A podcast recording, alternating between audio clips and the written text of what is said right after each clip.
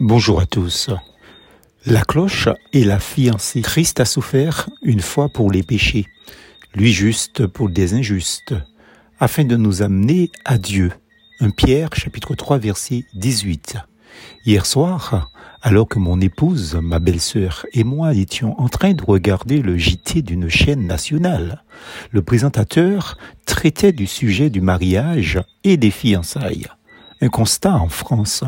6 Français sur 10 trouvent que le mariage est dépassé. Pire, ceux qui se marient toujours vont plus dans le sens d'une célébration entre guillemets laïque, c'est-à-dire pas de mariage religieux, mais un bref rassemblement sur une plage, une salle privée, et le tout est joui. Cette tendance est à méditer et à prendre très très au sérieux.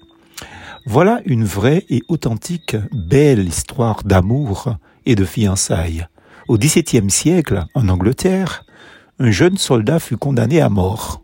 Sa fiancée supplia en vain le lord protecteur, Oliver Cromwell, de l'épargner. L'exécution de son bien-aimé devait avoir lieu lorsque sonnerait le couvre-feu. Mais l'heure venue, le sonneur eut beau tirer sur la corde aucun son ne sortit de la cloche. En haut du clocher, la fiancée avait empêché la cloche de retentir en entourant le battant de son corps. Meurtrie et ensanglantée, la jeune fille rejoignit le lieu de l'exécution.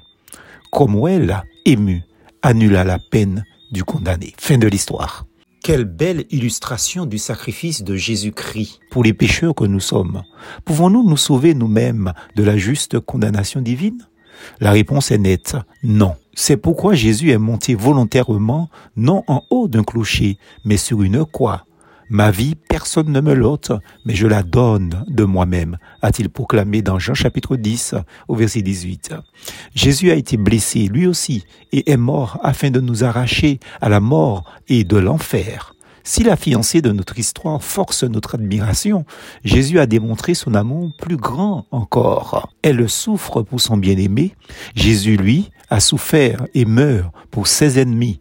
Romains chapitre 5, verset 10. Et c'est ce que nous sommes par nature, des ennemis de l'évangile, ennemis de Jésus-Christ. Seules les plaies de Jésus plaident en notre faveur devant Dieu, le Père céleste, qui prend plaisir à gracier les coupables qui se repentent.